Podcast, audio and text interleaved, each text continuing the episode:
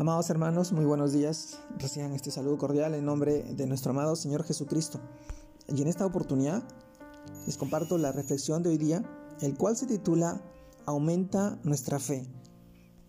Y este título nos lleva al pasaje de Lucas capítulo 17, versículo 4 al 6, que nos dice, y siete veces al día pecaré contra ti, y siete veces al día volveré a ti diciendo, me arrepiento, perdónale.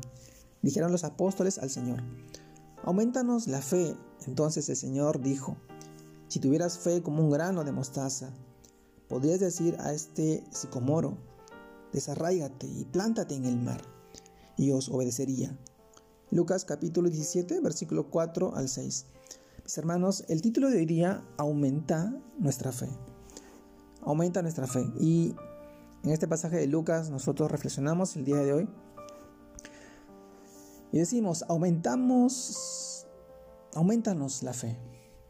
Una sencilla oración hecha por los discípulos de Jesús, que deberíamos pronunciar todos los días y que los llevó a hacer esta petición. Y nos preguntamos, ¿qué los llevó a, hacer esta petición? La dificultad de perdonar y de evitar tropiezos en la vida cristiana que desafiaron su fe.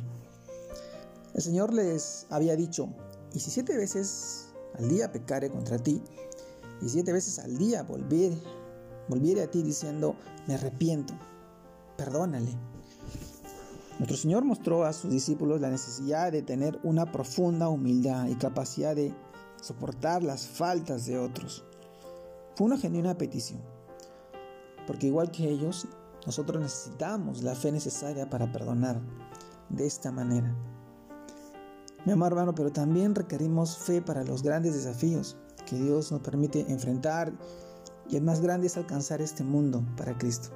Sí, llevar el Evangelio y predicar a Cristo. Jesús nos dice que no es la cantidad de fe la que importa, porque ella puede ser como un grano de mostaza, sino que intencionalidad nosotros le pedimos. Pues puede ser simplemente para satisfacer nuestros deseos e intereses personales y no para cumplir el propósito del Señor en nuestras vidas. Amado hermano, nuestra fe nos debe llevar a hacer su voluntad y no la nuestra.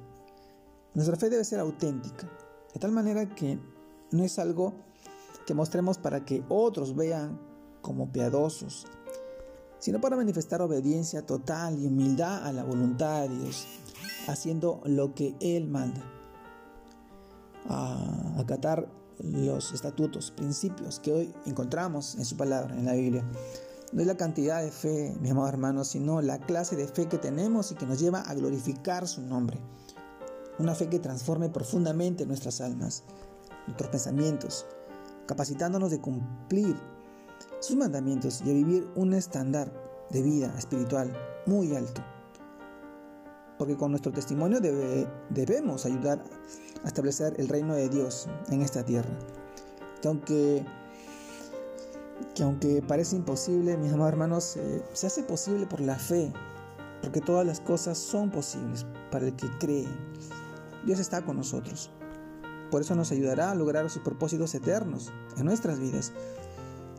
Mi amado hermano, pidamos una fe más profunda, con oraciones sencillas, que toquen el corazón de Dios.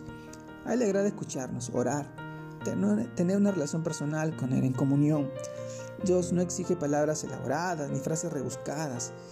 Dios quiere hablar de nuestros planes, pero también de los suyos, donde busquemos su gloria y poder, y poder estar a su lado en una oración sencilla, pues Dios desea responder a nuestras peticiones y usarnos como instrumentos de salvación para otros.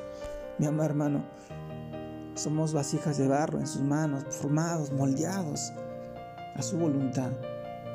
Y nosotros lo que tenemos que hacer es aumentar nuestra fe y pedirle que Él nos fortalezca en fe, que crezcamos para poder bendecir muchas personas, muchas familias, muchos hogares que hoy viven apartados, alejados de Dios tal vez.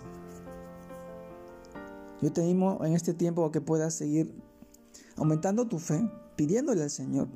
Él quiere escuchar tu voz, quiere escuchar tu oración, quiere tener una relación personal contigo.